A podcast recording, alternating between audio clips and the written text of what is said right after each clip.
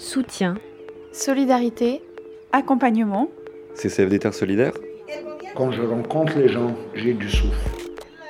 retour de mission. Le temps d'un café avec Nicolas Gravier, responsable de service Amérique latine-Caraïbes depuis février 2022.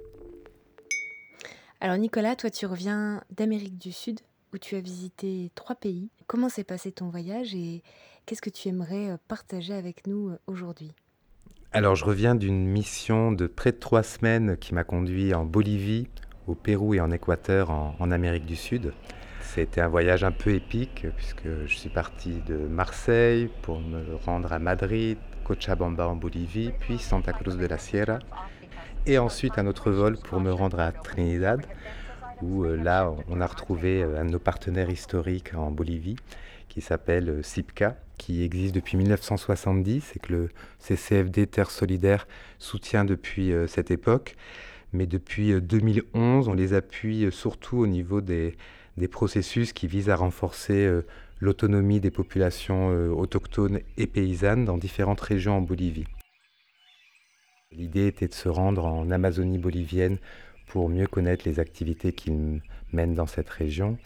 Et euh, en fait, c'est un voyage qui a pris euh, des heures et des heures. On s'est retrouvé euh, bloqué au niveau du fleuve Mamoré, qui est un immense fleuve qui a la, porte de l'Amazonie. Il a fallu attendre pour monter sur des, embarcations assez sommaires en bois qu'ils appellent pontones.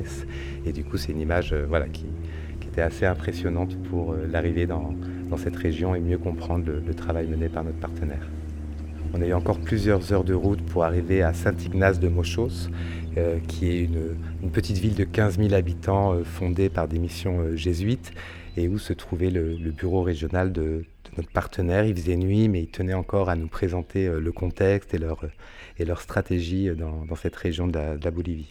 La, Bolivie, en 2009, a, a une nouvelle constitution qui euh, reconnaît les droits de la nature, qui reconnaît un certain nombre de droits aux populations autochtones.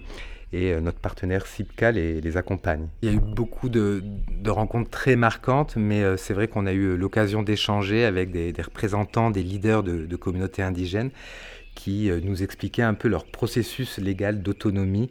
C'est un processus qui prend des années, qui est assez long et, complexe, et ils nous partageaient les avancées, les défis auxquels ils étaient confrontés.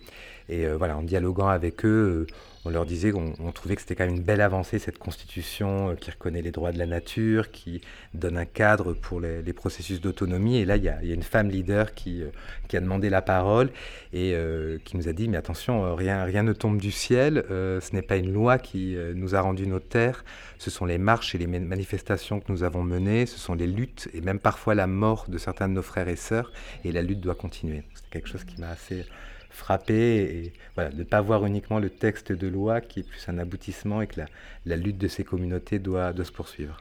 Et donc ça, c'est SIPCA qui est donc un partenaire historique euh, du CCFD Terre Solidaire. Mais en tant que chargé de mission, est-ce que vous rencontrez aussi d'autres associations euh, sur le terrain? Tout à fait. Dans le cadre de cette mission, euh, j'ai également été en Équateur. Euh, c'est un pays actuellement où nous n'avons pas de partenaire. Donc c'était un travail plus de prospection, de comprendre le, le contexte, rencontrer des organisations. Et euh, j'ai eu un, vrai coup de cœur en rencontrant une association qui s'appelle Action écologique. C'est euh, une association composée principalement de jeunes femmes euh, engagées et ils ont développé tout un concept de clinique environnementale qui cherche en fait un processus de réparation euh, par rapport aux situations vécues par les communautés. Par exemple, si des rivières ont été polluées euh, par des entreprises d'extraction minière, il y a tout un travail pour purifier euh, l'eau et permettre qu'elle puisse redevenir euh, potable d'un point de vue pratique pour les populations. Et c'est quelque chose qui m'a donné pas mal d'idées et d'énergie. CCFD Terre Solidaire C'était le temps d'un café avec un podcast proposé par le CCFD Terre Solidaire.